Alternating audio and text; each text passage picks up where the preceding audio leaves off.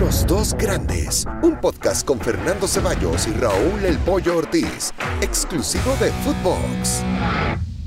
Hola, ¿qué tal? Y sean todos bienvenidos a Los Dos Grandes, podcast exclusivo de Footbox junto al eh, Pollo Ortiz. Pollito, no te leí mucho en Twitter, no, no, no, no vi que estuvieras muy activo en redes sociales. No sé si estabas nervioso con lo que estaba pasando en la cancha de Filadelfia, cuando el Philadelphia Union en 78 minutos tuvo ahí, tuvo ahí al América. ¿Tuvo ahí? ¿Dónde? ¿Dónde lo tuvo ahí? Saludos, Fer, a ti y a toda la banda de, de Footbox. La verdad es que estaba trabajando bien a partir del segundo tiempo. Fue un partido incómodo para el América. Filadelfia eh, se tuvo que ir al frente, era lo lógico, tenía la necesidad, América especuló, Ochoa vuelve a ser fundamental el arquero mexicano para, evitar ese penal que hubiera complicado las cosas, definitivamente las habría complicado, pero termina siendo el trámite, ¿no? 4-0 global, eh, se gana con autoridad y bueno, pues ahora una final más, una final más donde América es favorito, 7 de 7 eh, en cuanto a finales de Conca Champions y obviamente es favorito porque, bueno, pues han, dado, han dado mejor que, el rival. Eh, de local se termina siendo muy fuerte y ya sabemos que Solari en el Estadio Azteca se ha visto muy, muy bien. Ahora, eh, sí sufrió el América, apoyo. Yo, yo, yo no esperaba, y, te lo dije, ¿no? Y lo platicamos, un equipo de Filadelfia que le plantara cara al América, ¿no? y, la verdad es que la figura del partido, como bien lo dices, termina siendo Memo Ochoa. Después sí, aparece el gol hasta el minuto 78, cuando inclusive ya eh, Solari había cerrado el partido, había sacado a Fidalgo y había ingresado a Cáceres pensando en, que no fuera a haber alguna sorpresa. Y ahí se encuentran con el gol que, que sí mata por completo a la Philadelphia Union, que insisto, a mí me sorprendió lo bien que que le plantaron cara, ¿no? Hasta donde pudieron, hasta donde les alcanzó, entendiendo que aquí sí hay mucha diferencia todavía entre una plantilla y otra. Sí, definitivamente. Pero bueno, América hace lo que le tocaba, ¿no? Salir a, competir, eh, termina ganando el partido. Una vez más, Solari encuentra en los jugadores la solución para, para avanzar bien lo dices, no fue un partido fácil para el América, pintaba para hacerlo más, pero bueno, un 2 por 0 que al final refleja, y un 4-0 global que, que refleja la distancia y la diferencia entre el América y el Filadelfia. Sí, aunque insisto, en el trámite del partido las cosas no fueron tan fáciles como en el resultado final se reflejó. Creo que si hoy eh, el América y el americanismo se queda con ese mensaje de que fue una eliminatoria de trámite y de que no pasó absolutamente nada y no hay una autocrítica y una reflexión, cuidado, eh, que les puede pasar factura en la final. No, bueno, la, reflexión tiene que venir del, cuerpo técnico. El aficionado, el aficionado, por más que reflexione, no puede cambiar nada. Eh, Solari tendrá que replantearse eh, varias cosas, pero bueno, al final, te repito, vuelve a sacar el resultado, encuentra soluciones en, en el banquillo y América está en otra final que me dicen que es de Conca Champions, de League Cup, de campeones, de lo que tú me digas, pero América vuelve a estar en una final como el equipo grande que es y, buscará llegar al Mundial de Clubes que todavía no tiene sede. Veremos si la gana, ¿eh? Bueno. Que todavía falta jugarla y ganarla. Por cierto, este fin de semana, ahora sí, ahora sí, pollo.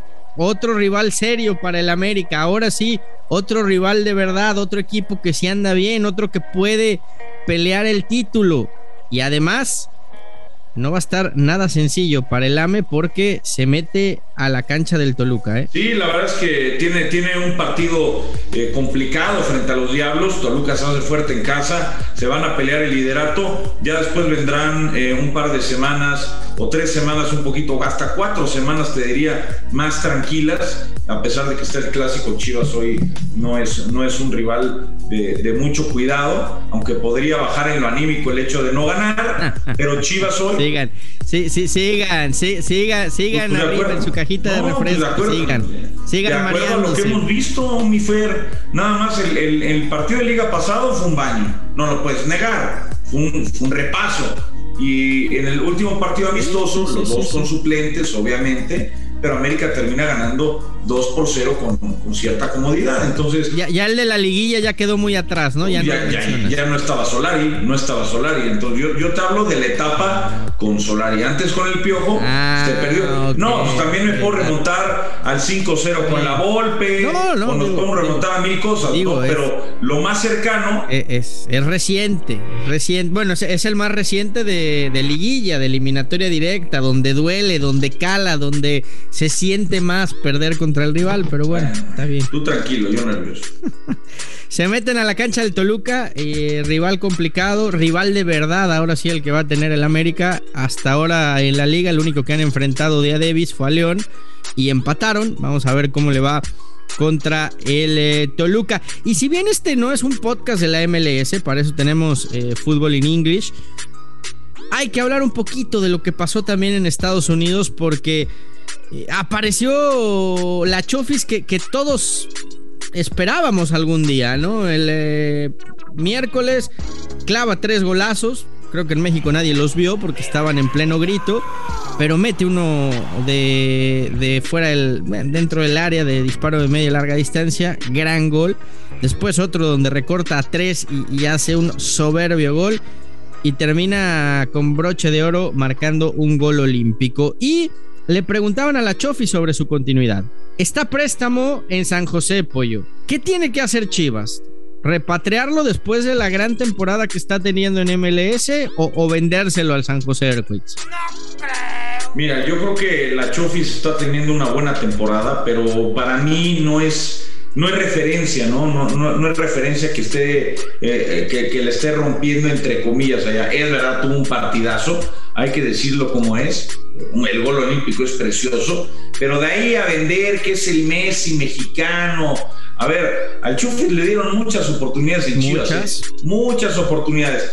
Y las virtudes defensivas que hoy existen en la MLS, aunque me lo quieran negar algunos, que no es tu caso, pero muchos lo quieren negar, eh, no las hay en México. Eh, y además acá hay muchas más distracciones. En San José eh, debe estar un poquito más tranquilo la Chofis. Si yo fuera a Guadalajara, hacía caja. Si le está funcionando a San José, que lo compren, que lo vendan caro, pero que lo, pero que lo vendan y con eso adquieran a, jugadores de mayor peso. Porque si bien es cierto, Chofis tiene calidad, pues nos ha dejado claro a lo largo de su carrera que, es muy inconsistente. Eh, el tema, Pollo, es que volvemos a entrar a, la misma problemática de Chivas, ¿no? Vendes a Chofis y después quieres salir al mercado y, cualquier otro vale tres o cuatro veces más, ¿no? Eh, ahora, yo, yo coincido pues contigo. sí, pero hay que ver, hay que ver cuánto, hay que ver cuánto, cuánto pide Chivas. si Chivas por ahí le pide 8 millones, pues a lo mejor San José dice, la neta no. Bueno, pero ¿cuánto quieres? Pero si piden 3, no, bueno. bueno, es que no vale 8. Bueno. Eh, ¿tú crees que vale 8? No, por, Digo, es un decir. Por supuesto ¿eh? que no. No sabemos cuánto va a valer. Por supuesto que no, pero es que ningún futbolista mexicano vale lo que lo quieren vender en México. Esa es una realidad. Ahora, sí, en el mismo vuelo donde Chofis López va de vuelta a Guadalajara, viene en el asiento de al lado Matías Almeida, me parece que, no es mala idea, ¿eh? No, no es mala idea. A ver, mala idea no es, el problema es... Ha sido el técnico que, mejor, que mejor rendimiento le ha sacado, tanto en Chivas como ahora en San José. El problema es que en San José, y como tú lo has dicho muchas veces, no hay la presión que sí hay en el Guadalajara y con tres o cuatro resultados, con una fiestecita, con cualquier cosa que pueda afectar a la Chofi, se nos va a caer. ¿No? Ahora lo vemos físicamente mejor, pero la torta ahogada pega, papá. La torta ahogada le pega a, Eduardo López. Pero, pero, pero, ahora hasta flaco se ve, güey. Vuela dentro de la cancha. Es que no, viste el segundo Se los quitaba como si fuera Messi.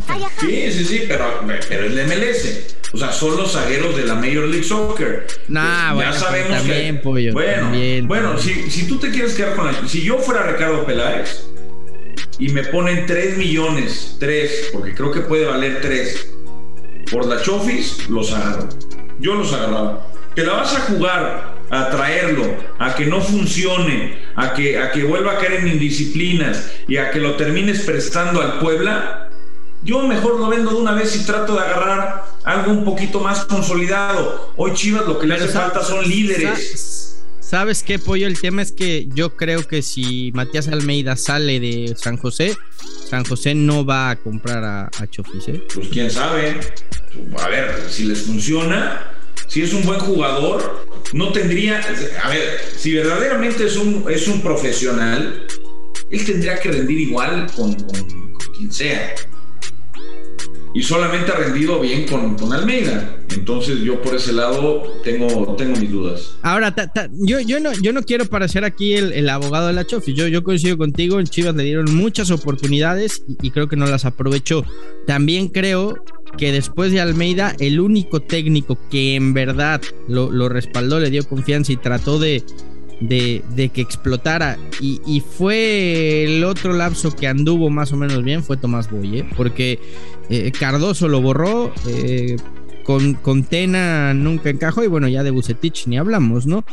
Pero bueno, vamos a ver qué pasa. Por lo pronto, eh, gran partido sin lugar a dudas de, de Chofis. por cierto, Chicharito también canterano Chivas, el eh, tercer mejor jugador en la historia del fútbol mexicano, marcó gol, pero bueno, no vamos a hablar de eso.